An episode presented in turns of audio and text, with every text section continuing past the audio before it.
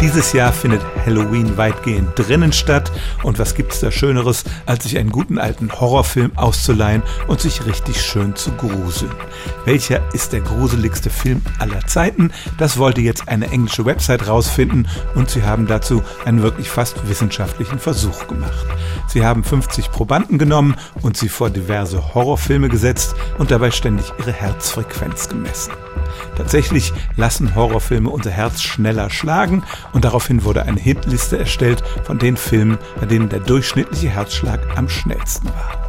Ausgewählt wurden die 50 Filme, die von Kritikern am besten bewertet wurden und ganz vorne lag tatsächlich der Film Sinister, wenn du ihn siehst, bist du schon verloren, aus dem Jahr 2012 mit Ethan Hawke in der Hauptrolle. Gegenüber dem normalen Ruhepuls von 65 Schlägen pro Minute schlug das Herz der Probanden dabei 20 Schläge mehr und es gab sogar Spitzen von 131 Schlägen pro Minute. Das ist schon die Frequenz bei einem mittleren Dauerlauf. Generell waren Filme jüngeren Datums gruseliger als alte Klassiker wie Der Exorzist oder The Shining. Offenbar haben die Filmemacher also gelernt, das Gruselgenre immer weiter zu perfektionieren. Also, wenn Sie die Playlist haben wollen, dann googeln Sie mal nach The Science of Scare. Da finden Sie die gruseligsten Filme aller Zeiten. Und auf Platz 1 steht tatsächlich der Film Sinister.